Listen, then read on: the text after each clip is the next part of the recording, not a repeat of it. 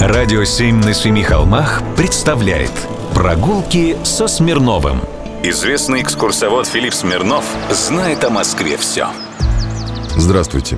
На московских улицах, на домах периода модерн часто можно встретить красавицу с распущенными волосами. Зовут ее Лорелея или Лорелей. Давайте разберемся, кто она. В 1801 году романтический поэт Клеменс Брентано написал вот такие строки – на Рейне в Бахарахе волшебница жила.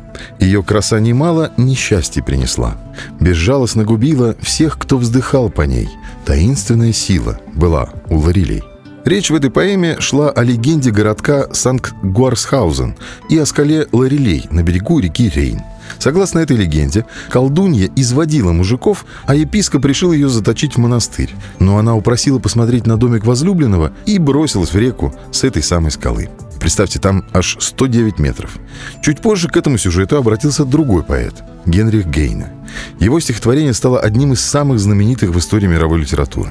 Баллада о нимфе Лорелей, расчесывающей длинные волосы золотым гребнем и заманивающей своим пением рыбаков на скалы, зажила собственной жизнью.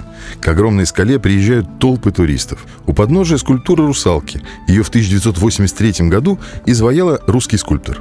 Или нет? Теперь надо говорить «скульпторка». Но я не об этом. Модерн же всегда славился вниманием к национальным легендам и сказаниям.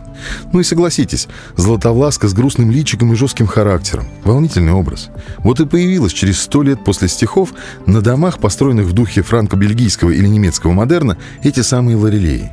Взирают с ответственных скал фасадов на нас и бьют сердца, и направляют нас на верную от любви погибель.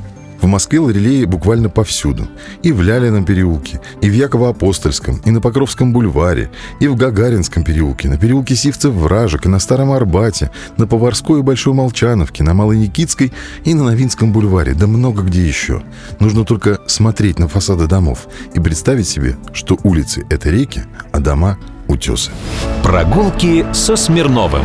Читайте на сайте radio7.ru. Слушайте каждые пятницу, субботу и воскресенье в эфире «Радио 7» на Семи холмах. И совершайте прогулки по Москве с Филиппом Смирновым, не выходя из дома, с проектом «Москва с тобой».